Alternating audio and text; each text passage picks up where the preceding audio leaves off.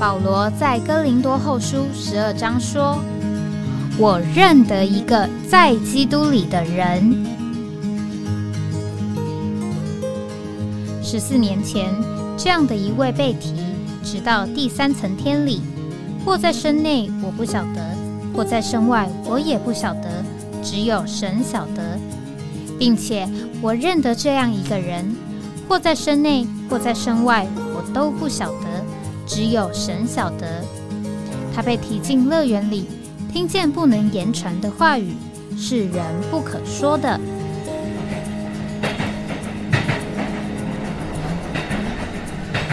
哎，我在哪里？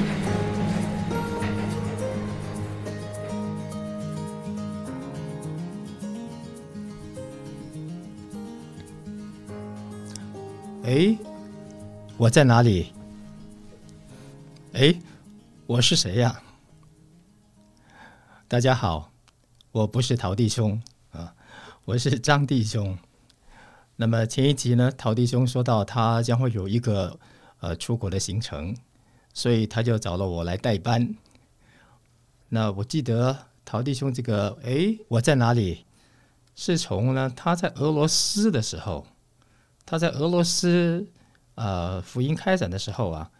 跟着另外一位弟兄呢，呃，在火车站等火车的时候，开始的有一个观察跟想法啊，因为怎么会一个台湾的年轻人会有一天坐在俄罗斯的火车站啊，看着那里来来往往的旅客行人哈，那真是会有让我们一种感觉，就是诶，我我在哪里啊？我是谁呀？怎么会到这里来呢？是吧？那呃，我听了他的那一期，也就被勾回啊，这个几十年前的一些记忆啊。事实上，这个哎，我在哪里的这个想法，在当时我们住在俄罗斯的时候啊，是常常会发生的啊，因为常常旅行嘛啊，为了福音的缘故啊。那个时候，整个俄语世界啊，前苏联的境内啊，到处都是想要追求真理、想要认识神、想要信耶稣、想要读圣经的人啊。那么，虽然呢，共产主义呢七十年的无神论的管制啊、管理啊，让人们呢都必须要被动的啊、无条件的来接受无神论的思想，但是人里面是知道有神的。啊，人说嘛，举头三尺有神明嘛，也就是说，人都知道有神，只是不知道怎么接触他就是了。那里面总是有一个渴慕啊。那么，既然是一个本能呢，你越是去压抑它，反而使它越活跃。你越是说没有，那他越是要找找看到底有没有啊。那么当初。俄罗斯、苏联解体之后，他们也就宣告了放弃共产主义了。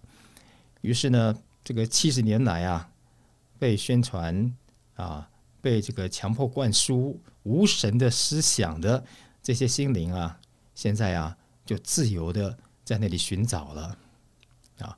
那么因此呢，我们在俄罗斯呃传福音，是第四代前苏联境内传福音的时候啊。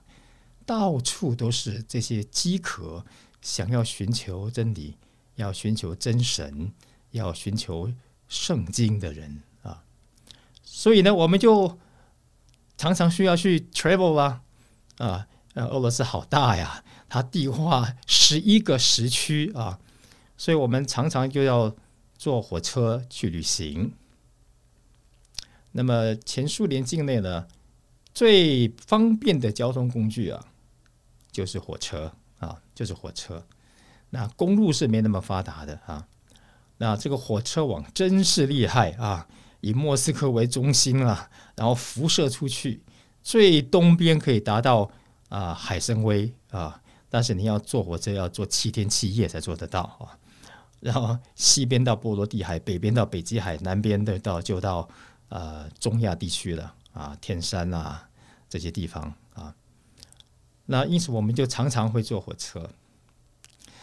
那在呃，前苏联境内坐火车啊，这个如果你坐十几个小时，那叫做短程火车啊。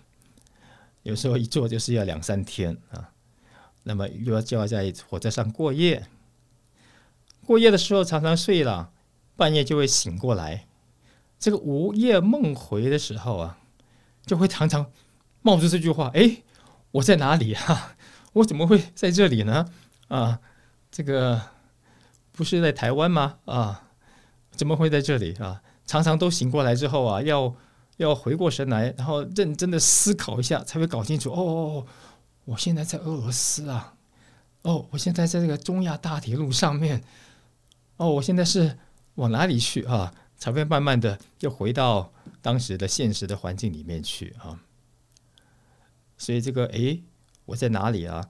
真的是那个时候常常会在脑里面出现的一个问题。好，那么呃，简单的讲一下。那么在继续今天的主要的内容之前呢，我还是在跟大家聊一聊啊，这个呃背景哈。也就是俄罗斯的火车网啊，火车网啊，那这是一个真是很奇妙的事啊。呃，俄罗斯前苏联这么大，但是在交通上面啊，他们就用这个火车铁路的系统啊，把整个前苏联境内地跨十一个时区啊，这个涵盖了一百种语言不同的语言呃文化。的人群呢，哎，结合在一起，啊，的他们的火车的轨道的轨距这个宽度啊是独特的啊，跟全世界哪一个国家哪一个区域的系统都不一样，就是独特的。但是呢，在前苏联的境内却能够畅通无阻啊，畅通无阻啊，基本上都是以莫斯科为中心，虽然莫斯科比较靠西边欧洲这边啊，好。然后呢，他们呢，在每一个火车的火车站上面呢，啊，就是不同的城市的火车站上面都会有一个主要的钟，这个时钟上永远指的都是莫斯科时间，哈，莫斯科时间，因为这个这个前苏联的呃占地是东西横跨十一个时区啊，所以时间不一样的，可是都有一个莫斯科时间在每一个城市的主要大站的月台上面。好，那这个火车啊，就有很多的文化了哈。那我们以后慢慢的来谈谈这个俄罗斯的火车，很有意思啊。那这样一来呢，就使得这个前苏联呢，哎，能够把这么大的一个地方啊，然后呢，跨欧洲、亚洲，又有这么多不同的民族的，又是黄种人，又是白种人啊，等等的。都能够团结在一起啊啊，团结也很难说，但至少是统一在一起啊。这个车同轨啊，是一个很厉害的工具，就让我们不禁想起了中国的历史上面呢，第一个统一的帝国啊，就是秦朝啊，王朝秦朝，他的方法也是书同文，然后车同轨啊，就是他们修这种这个国家国家之间的这种当时的高速公路啊。那么车的轨道必须要车的不路的那个宽度要一致的，以至于不管你是在哪里打造的站，这个车辆啊，马拉那个车辆，它的轨长是要一定的。只要你一定，你不管到哪里去都行得通，你不会有这个你驾着这个秦国的马车到了郑国去的时候，发现这个路太窄，马车就不能动了啊，不会有这种事，因为它全国都车同轨了。哎，那在俄罗斯啊。前苏联呢也是这样啊，到处都是同轨同宽轨的这个火车，哪里都能够去得了啊，所以好厉害哈！这么大的地方啊，这么多的百姓，这么多的不同的民族文化啊、语言啊，都能够被统一起来。好，那么话说呢，回来我现在是在哪里啊？诶，我在哪里啊？我现在是啊，我说的是当时的现在。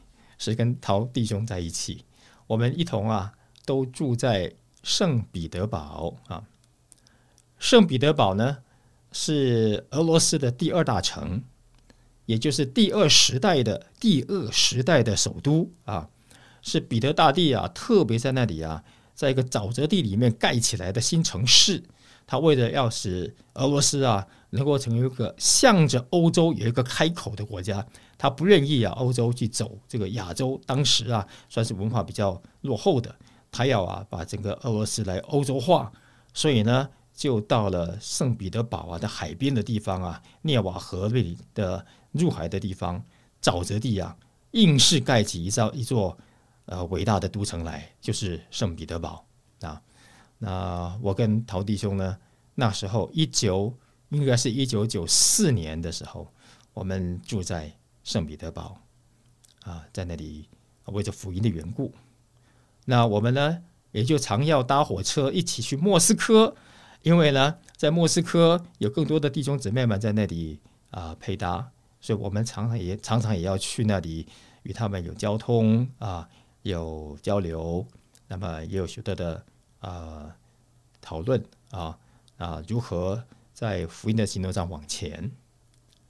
好了，这就是故事的前面所说的话了。让我们休息一会儿，等一下我们回来看看。我跟陶弟兄在这条铁路上，从圣彼得堡到莫斯科的路上发生了什么事？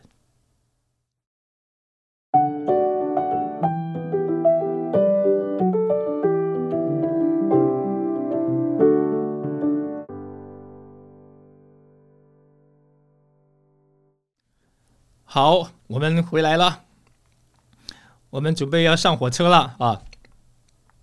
但上火车之前呢，我还是再谈一谈这个火车文化的背景啊，啊，很有趣的，很有趣的。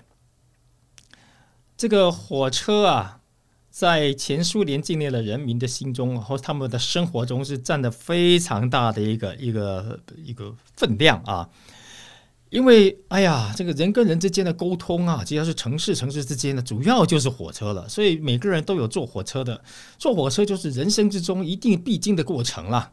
啊，特别呢，这个你要去哪里看望啊？你的朋友、亲朋好友啊，哎呀，这个坐火车在火车上面呢，啊，这个火车站上啊，会有好多的故事啊，好多的故事。那在圣彼得堡跟莫斯科之间呢，呃，也是主要就是铁路。那么莫斯科到圣彼得堡的距离大概是六百公里左右啊，这个六百公里左右啊，其实就是一个一个晚上一趟夜车的行程。所以，因此呢，在这两个大都会之间的呃旅行啊，很多人啊都喜欢搭夜车。所以，它夜车呢就是卧铺的啊。所以，你买张票啊，都是这种晚上啊八点啊九点啊上火车。那么上车之后，你或者吃点宵夜啦、晚餐啦，然后呢你就准备睡觉了。然后一觉醒来，哎，就到了啊，就到了啊，从莫斯科到了圣彼得堡了，或者从圣彼得堡到的莫斯科了。那如果你是去出差的话，那你就不就省了很多时间了吗？啊，反正反正在车上睡觉嘛，睡一觉就醒来了，第二天你又可以生龙活虎啊啊去办你的事了。所以这个在时间上是最经济的啊，所以很多人很喜欢啊。其实大部分的人在这两个大城市中间的 travel 啊，都是搭夜车。那么那一天呢，我跟陶弟兄也是搭的夜车，从圣彼得堡。要到莫斯科，那么火车啊，它也有分几种啊，有坐铺跟卧铺的啊，坐铺跟卧铺。那么俄罗斯的火车啊，说前苏联的火车，它是宽轨的啊，宽轨。呃，这个多长多宽呢？这个数字我倒不记得了啊，只是大概就是说，我们呢以前坐我们的火车，现在的台湾的火车也不一样了。我记得我小时候，小时候我父亲自己本身是。台台铁的列车长啊，他常会带着我啊，跟他一起坐火车啊。他有时候出勤的时候啊，我就坐火车。那时候的火车呢，是这个车厢里面中间一个走道，然后分两边，两边的座位呢是坐的是面对面的啊，面对面的，不是一排一长排的，是面对面。那时候的车位大概就是说，一个车位一边的车位上面呢，可以坐两个人。所以就两个人，两个人坐了面对面，或者是呢朝着一个方向。那另外一边也是两个人。换句话说，一个车厢里啊，除了中间的走道之外呢，左右各坐两个人，所以就是四个人宽度的，四个人的宽度加上中间的走道，大概这样的宽距。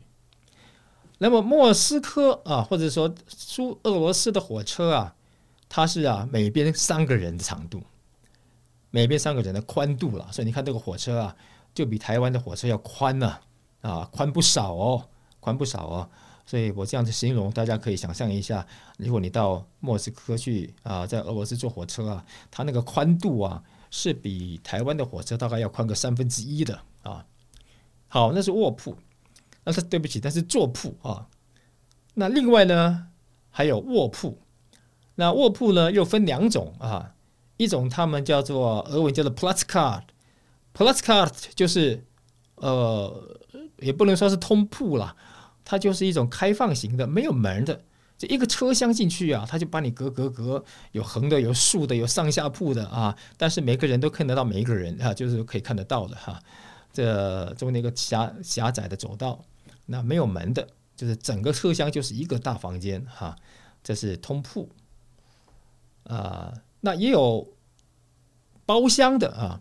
那包厢呢，就是在一节车厢里面啊，它有一一一间一间隔开来的包厢啊，在最旁边的一侧是走道，然后呢，走道旁边这边就是一边是窗户就外面了，另外一边就是一间一间的包厢。那么包厢呢，也有这个。四个人一间的，也有两个人一间的啊。那两个人一间的呢，就是一个上下铺啊。那么四个人一间的呢，就是两个上下铺啊，就是打横过来了哈，打横过来，那么就可以在上面睡觉。那么呃，从莫斯科到圣彼得堡或者反过来呢，总是进去睡一觉就醒过来了啊，体力还是有，第二天可以马上干活。好，那我们呢，因为安全起见呢。因为我们刚到那里不久啊，语言也不是很通。那么，这个那时候一九九四年的俄罗斯啊，也是啊还在从共产放弃共产主义啊，要走向他们的所谓的市场经济的时候的过程啊。那么有很多啊，这个不是很能够你能够掌握控制的事情哈。那在旅途上面呢，也会出现一些我们没有办法应付的事。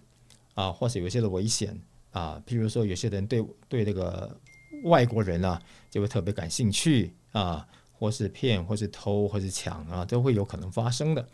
所以，我们呢，从坐火车 travel 的话呢，通常我们那时候都会坐包厢啊，就是把门关起来就是了，在里面睡觉，把门关起来。那么进了去，把门关起来之后啊。啊，它那个卡锁卡住之后啊，其实从外面很容易就能够打开的，所以我们还自己要在里面绑绳子把它绑起来了，从外面打不开啊。那我们就是在这种情形之下呢，呃，我跟陶弟兄两个人呢，呃，需要到莫斯科去一趟，所以我们就买了这个夜车卧铺啊，是两个人的卧铺，要要到莫斯科去了。好，那么这个火车啊。它是一个车厢一个车厢的啊，每一个车厢里面都有一个那个车厢的啊，我们叫做车长吧，所以应该叫车厢长了啊，因为它不是整列火车，他就管他那个管他那一节的车厢，那那一节车厢里边有几个包厢，他就管这个，好，也就是这个服务这这这个包厢啊，这个车厢啊，好，那么我们呢就进去了，那么进去的时候啊。呃，到了我们的那个包厢啊，啊，我们就到里面，然后呢，呃，准备把那个床铺整理整理啊，我们呢就睡个觉，隔天就到了莫斯科了。但是呢，还是要注意一下啊，所以啊，我们就呃这个车窗把车门包厢的门关上之后啊，啊，衣服呢稍微换一下啊，然后的陶弟兄的这个西装裤啊就挂在这个墙上，那我那个。我的那个背包啊，要放在这个下铺的床下啊，然后呢，看的差不多了，该睡觉了，我还要用个毛巾啊，把那个把把手给它绑起来啊，让它从外面呢，还打不开啊，然后然后我们就准备入睡了啊。那那个晚上啊，我是觉得我精神不太好，很奇怪，就是总觉得睡不着啊。在里面呢，不知道是什么原因，就是睡不着，这翻来覆去，翻来覆去。那么，而且呢，其中啊，还去上了两次洗手间。那这个就觉得心里面很不安，因为啊，如果这样子晚上没有好好睡觉，明天早上一大早就是侍奉交通了，就要聚会了。那当这样子睡不着，明天不是打瞌睡吗？所以其实心里面蛮不安的啊。那有没有办法了？就是想办法入睡吧，哈。结果呢，就这样空空空空空空空空的啊，在这个火车上面啊过了一夜啊，过了一夜。那就在这个几次觉得睡不着的时候啊，很困扰的时候，再看看表，好像觉得就快到了，就快到莫斯科了，我怎么还在这里醒着啊？到底该怎么办啊？还在犹豫的时候，忽然间哗一声，我们的车厢门呢被拉开了。哎，奇怪，我刚用毛巾绑起来啊，原来毛巾绑实在是不太扎实了哈。当时绑一绑也是心里心里安慰一下。哎，没想到真的被拉开了。拉开之后就看到那个车厢长啊，我们这个车厢长一脸这个一脸呃疑惑惊恐的站在门口，然后就问我们说有没有发生什么事？你们有没有发生什么事？哎，我我跟陶弟兄们醒过来就看着他怎么他好像很紧张的样子。我们没什么事啊。没什么事啊，我们就看看，哎，东西都在嘛，就说没事没事，啊，没事。那他看一看，我们就把门关上，就到就就就到别的地方去了。然后呢，呃，我们就也醒过来了，哎，时间快到了，天都亮了哈。那我们醒过来就开始整理整理东西。就在整理东西的时候，发现不对哈，发现不对了，我们的东西被人家动过了，被人动过了啊。那我是发现我的那个我的背包啊，拉链被打开了。然后呢，很奇特的是，这个拉链里面呢，因为啊，我需要把一笔钱呢，很这个不多的钱，大概就是美金一百多块啊，还有呢一些独步要交给别人的，这边托我转交了，所以我把它放在一个夹链袋里面呢，放在我的那个包包里面。然后呢，我。刚开始啊，那个车长问我说有没有发生什么事的时候，我说没有，因为我看我的包包还在，没什么事嘛。没想到他出去之后，我打开包包一看，那个夹链袋啊，那个夹链袋啊被撕破了，撕破了，而里面的美金不见了，可是卢布还在，卢布还在。美金我如果记得不错的话，就是一百块美金了。那卢布呢，就是这些的小额的啊，呃，美金被拿走了，卢布还在。我就跟陶弟兄说：“哎，不对，陶弟兄发生事情了，我的钱被偷了啊！好，到底发生什么事？哎，我们再休息一下，等一下我们来回来看看到底发生什么事。”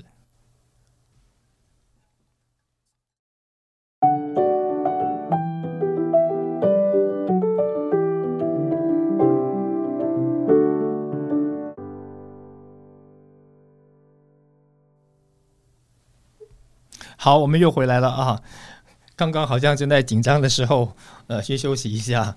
好，我们再回来看看到底到底发生了什么事啊？那么就在呢，我跟陶弟兄说我的钱被偷了啊。那么就在这个时候啊，门又打开了啊，那个车厢长又回来了，呃，就问我们都还好吗？我说我就说，哎，我这里的东西不见了。那他也就解释说，隔壁的车厢好像也发生，也是发生这样的事。啊，就是发生这样的事，那所以我们再看看到底有没有发，到底是怎么回事。然后他就走了，也不太再理我们了。那那时候我们俄文都还不太好了，就是也很难跟人家讲解释到底怎么回事，怎么去要力叫据理力争的话也没有办法。然后呢，事实上我们聚会的时间又到了。那么在那个时候啊，我们在外面的行程的时候。因为那个时候啊，还没有手机啊，那个时代一九九四年呢，手机没有那么普遍的。我们呢一出去啊，其实要保持联络啊，也不是太容易。那么我们通常都是有个原则，就是说在我们出去的时间彼此要知道的啊。然后呢，大概什么时候会到，这个大家都有预期的。万一该到的时候你还没有到，等久了我们就赶快要处理行动了，去找还是怎么样？因此呢。我们在那个时候已经到了莫斯科了，那我们呢跟陶弟兄就应该要到莫斯科的呃训练中心去了啊，那那里呢他等着我们，还有侍奉交通呢啊，所以也不能留下来太处理太多的事情。那看了就是一百块美金嘛，那也没办法了。这个时候讲也讲不清了，讲也讲不清。那后来我们就走了，我们就走了啊。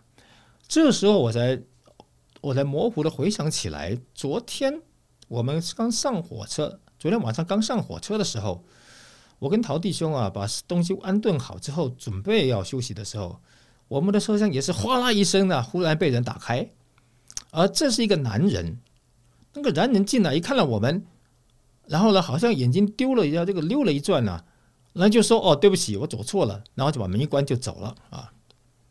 我那时候就开始怀疑了，后来现在想想就怀疑他是不是就是来观察敌情的哈？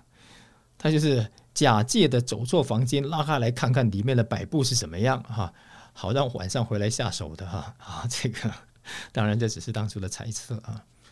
那等我们走了以后呢，后来陶弟兄跟我讲，我现在不太记得是不是那天啊，就是我发现我的钱不见的时候，陶弟兄本来他说没事的时候啊。因为他发现他的呃这长裤的口袋里了，他钱包都在，也没有被拿走啊，所以他就觉得没事啊。可是后来呀，后来可能就我们正要在走的时候，要离开火车站的时候，他他钱包拿出来看，后来他发现了哈，真是让我们吓一跳，钱包还在，但里面的钱都不见了，里面的钱都不见了。所以呀，我们一想，哎呀，这个真是匪夷所思哈。首先啊，我是整个晚上。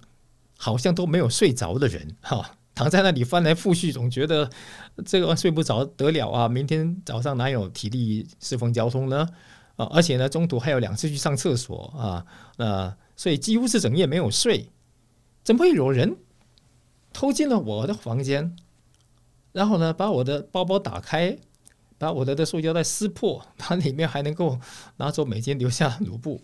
然后呢，陶弟兄呢？那口袋里面的钱包被拿出来啊，又放回去，然后就把钱拿走的。哎，这个事情还能够发生啊，就觉得很匪夷所思了啊。好，但是不管怎么样了，我们还是就这样啊，也没有办法做什么事，我们就离开火车站，到莫斯科找弟兄们啊，就把这个当做一个啊警惕的事来谈一谈呢啊，也就是这样就过去了。好。那这个啊，就说出，呃，呃，话说回来，就是我们在俄罗斯的那个时候的整个的生活跟行动啊，真的跟《使徒行传》的情形蛮像啊，蛮像的。嗯，以后有机会再慢慢回来讲。就是这个《使徒行传》开始之前呢，这个在历史地理上啊，主就在那里做了一些安排哈。一样的道理，就是罗马帝国兴起啊，把这个地中海沿岸这些啊，都是城邦，城邦甚至还有许多异教不同的国家、不同的民族的，像犹太人呐，像其他的这些不同民族的人呐，有黄种人，有白种人呐，用罗马帝国的这个武力啊、政治啊，把这一块地都统一起来了啊，使这个地中海成为罗马帝国的内湖啊。然后呢，书同文，大家都学希腊文。啊，希腊文成为官方语言了。然后车同轨啊，它是大家都知道的。这个罗马帝国的公路系统是非常发达的啊，也是一样。所以那个公路系统建筑起来之后啊，一个国家到另外一个国家，然后就那个时候是一个城邦到另外一个城市啊，它可以四通八达的啊。这个这个呃，马车的轨距啊，马车的两个轮子的轨距照的一样，到处都可以走的啊，就跟秦朝的这个书同文啊，这个车同轨啊一样的道理。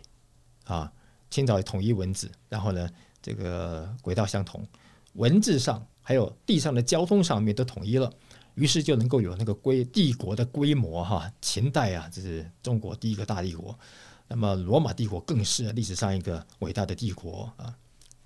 那等到我们到了苏联的时候，前苏联的时候，哎，发现苏联也在做这件事情，或者我们这样说，神啊，借着苏联的这个系统。他也在做这件事情，啊，秦国呢，跟罗马呢，他们这个统一啊，书同文，车同轨啊，都是为了他们政治上面的要求啊，政治的要统一啊，然后呢，人民要统一，为了他们这个帝国的规模哈，来效力的。但是前苏联呢，虽然也是，当然在人类的历史上面呢。他们的统治的地方也真是够大的哈，十一个时区，一百种的语言，这不同的民族文化等等啊，前苏联啊，但是呢，他们也是书同文，然后车同轨，就是所有的前苏联的共和国的成员都要学俄文，他们的统一的语言就是俄文啊，所以呢，走到哪里去，一个俄文就可以通了。另外呢，就是刚刚讲的铁路系统就给他们车同轨了，往哪里都可以去哦，太方便了。然后因为被统一了，所以国家跟国家之间，以前的国家跟国家之间，现在都是前苏联的成员国了，没有国界了，不需要护照了，到处都可以走，不需要签证了啊，到处都可以走。但就是因为这样，所以使得福音进来的时候啊，到了前苏联境内的时候啊，哎呀，真是感谢主，我们只要学一种语言，就是俄文呐，我们就可以跑遍这些地方啊。事实上，在前苏联的境内啊。它是包含了一百种不同的语言的，还不是只是语言是有文字的啊啊，然后呢，也是一百种这种的这个语言后面所代表的文化啊，不同的文化，不同的民族，然后呢，这么大的地域啊地区啊啊，但是因为书同文和车同轨啊，使得福音啊可以如此的广传啊，像我们上了火车。啊，你要到哪里去都可以。你可以向东边啊，坐它个七天七夜就到达海参崴啊，到这个一个城市叫哈巴罗夫斯克，哈巴罗夫斯克在中文翻成伯，呃，叫伯利城吧，伯利城哈，它就是在乌苏里江跟黑龙江的交交界的地方。哎，我们以后下一集可能我带你们去那里走一走。哎，我在哪里啊？好，那。往西呢，你可以啊走到波罗的海，不止波罗的海啊，你还能越过啊这个波罗的海三小国。那么到了呃一个叫做啊格林宁格勒的地方，那是一个俄罗斯的飞地，也就是说，它这块地方跟俄罗斯本土不连接的，中间有别的国家的。那往北呢，你可以一路坐到北极海啊，北海啦，北极圈里面到北海那里去。往南呢，又可以一路坐到中亚啊，跟中国交界的地方啊，到了天山山脉，到了帕米尔高原啊啊，那么当然往西南边你就到了中亚大草原了，那都是一样的同轨的火车啊，那么使他们政治啊统治上方便，但是呢，也让福音进去的广传呐也是非常非常的便捷，所以能够在极短的时间呢。全苏联境内能够福音化啊，这真是不是一件小事。但是也不是从就是有人进去传福音开始，早在苏联成立的时候，后来这七十年的统治啊，书同文，车同轨，岂不就是为了我们去的那个时候能够把福音广传出去吗？啊，真是神，真是太奇妙的智慧了。好，那么所以这个就是俄罗斯的火车。好，我们看了这个前苏联啊，把这么大一块地方统一起来。那么表面上看是让苏联的时期能够在这些苏联头子的统治之下啊，把全这个所有的地域了都关到铁幕里面去，实行他们的集权啊。但是事实上啊，背后却是那位主宰的神，为着要把这么一大块的地方福音化，在那里做。啊，他预备的工作，啊，好，这就是我们在俄罗斯的火车上面所感受到的，啊，我们等一下回来再继续分享。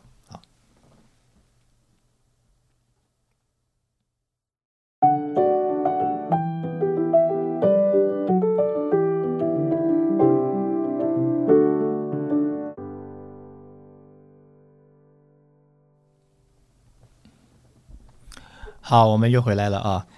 那么刚刚呢，我已经把我跟陶弟兄啊啊从圣彼得堡搭火车到莫斯科的这段路上所发生的奇遇啊啊跟大家讲述了。那大家也在这个过程中可以有点领会到啊，前苏联这么大的地方哈。他们的交通工具怎么样能够把这个国家啊这么大的区域这么多不同的民族连在一起？火车是一个非常非常重要的因素啊。那其实火车的用处还不止于此呢啊！这火车还有很多很奇妙的用处啊。其中有一点啊，我先跟大家呃谈一谈啊。这个火车不仅是啊把人啊从一地载到一地啊，使这个人跟人之间能够彼此沟通。它其实啊，就是前苏联时期的最可靠、稳定的快递，哈哈快递啊，没错啊。你看啊，这个苏联的时期啊，他们也这个政府啊，苏联政府就是实行一种移民政策哈。因为你想想看嘛，一样的道理。其实俄罗斯民族人也没那么多啊，他们本来就是从莫斯科这个城邦开始的，啊，他们的国家本来是偏欧洲的，那后来呢扩大扩大扩大，越过了乌拉山啊，之后到了广大的西伯利亚，超过西伯利亚到了远东地区，拉出这么一个呃对地图广大的国家来啊，那那那那些地方都是被你征服的啊，原来的居民、原来的民族、原来语言文化，你怎么把他们能够？都统一在这个行政之下呢，那么移民是一个很重要的方式了。虽然书同文呐，但书同文你规定大家都要读俄文，都要学俄文，但是让这个第二代孩子学俄文长大也需要时间啊。那么最省事的方式呢，就是把俄罗斯民族、俄罗斯人呢移民到那几个啊被征服或者说被并进来的苏联国家。啊，包括中亚这些说突厥语的啊，就是说说这个 Turkish 啊，说突厥语的国家啊，包括中亚的那几国啊，吉尔吉斯、哈萨克啊、土库曼跟乌兹别克啊，也不更包括西伯利亚这个就是乌拉山以东啊，这都是黄种人的时候的地方了，还有好多不同的共和国呢啊呃，有这个克山啊，有这个啊。啊，这个叫做乌兰乌德那个地方叫做布里亚特族，再更远一点了，那都已经是黄种人了啊。那么他们要学俄文也没那么快，所以呢，俄国政府就把俄罗斯人啊就移民那往那边去，往那边去移民啊。于是呢，就有很多啊，当然一方面来讲啊，这个所有的这个成员国哈，它主要的政府啊啊的办事人员，或者是各度的他们本身的首都啊那些地方啊。行政区啊，行政的中心啊，啊，共同语言就是俄文，那是最清楚的。那乡下还是很多地方讲他们自己本来的语言啊，你是什么族就讲什么语言。但是呢，在他们的行政中心的地方，基本上都是俄语啊。那么这些被移民出去的俄语俄语人口啊，他们当然呢就会有这个亲戚啊、亲友，本来就是在莫斯科的啦。那么他们这么远呐，他们如何能够彼此传达呢？啊，写信当然是可以啊，但是呢，有些东西要送达的时候啊，那那很多东西就是传送不到的。于是这个火车哈，哎呀就不得了了啊。那么他们当当地有许许许多的这种民间的呃文章啊，或者是故事啊、情节啊，都是跟这个火车送东西有关哈。其中最有名的呢，就叫做基辅的蛋糕。基辅的蛋糕，因为那乌克兰的基辅嘛，它事实上那个时候在苏联里面，大家都是同一家人嘛，所以呢，也有很多俄罗斯人是移民到基辅去的。那基辅呢，那时候最有名的就是他们的蛋糕做的比较特别。那呃，我也吃到这个，就是它这个蛋糕哈，它重点不在于我们这个吃蛋糕就要吃软软的哈，那个柔软的那个入口即化。但它那个蛋糕蛋糕的壳是脆脆的哈，而且奇甜无比，哈哈，真是奇甜无比。但是呢，是很有名的。那么，如果你是住在基辅的，那你啊，就过年过节就想送个基辅蛋糕，有名的基辅蛋糕送到远方的莫斯科，甚至到更远的地方去。那平常你光是啊没事坐火车就要坐两天三天的，那你要是给邮局去送啊，那到地方不坏掉了吗？啊，所以呢，怎么办呢？哎，有办法。送火车，啊，怎么做呢？就是啊，你是在基，你住在基辅，你到基辅火车站去，买好了一个蛋糕，装好了啊，打包好了，然后提着到火车站去。然后呢，那个正要从基辅开往莫斯科的火车呢，你就找到一节车厢啊，那个车厢的车厢长就站在车厢门口等着乘呃这个旅客上车的，你就去跟他讲说，哎，麻烦你帮我把这个蛋糕带到莫斯科火车站就好了。我的亲友会在莫斯科火车站等你，请你告诉我你的名字啊，这个是车班的班次我知道，车厢号码我也知道。那到时候呢，他就会按照这个资料找到这个车厢，找到您呢，请您把这个蛋糕帮我转送给他。然后呢，当然这个就有规费了。就是他就有一种公认的，大概就是给他啊，请这个车厢长帮忙，然后给他多少钱，请他做。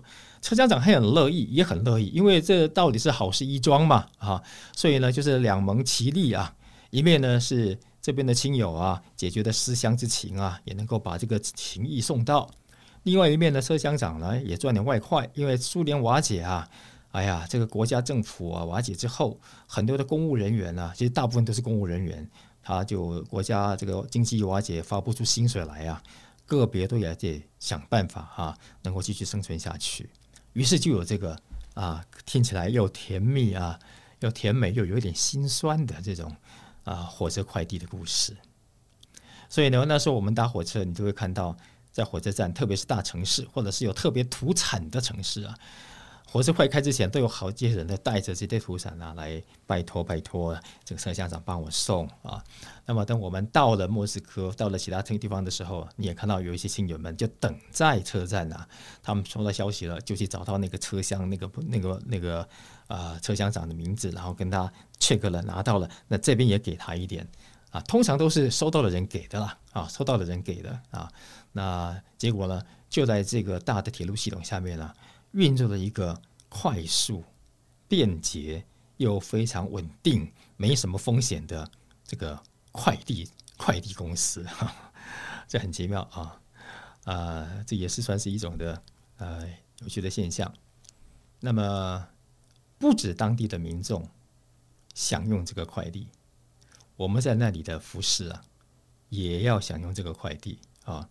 但是就在这个快递上啊，也出过股市啊，也出过股市，也是又是让我有一次，哎，我在哪里的经验啊？我怎么会跑到这里来啊？就是跟这种的快递有关，这个啊，我们就等下次再说了。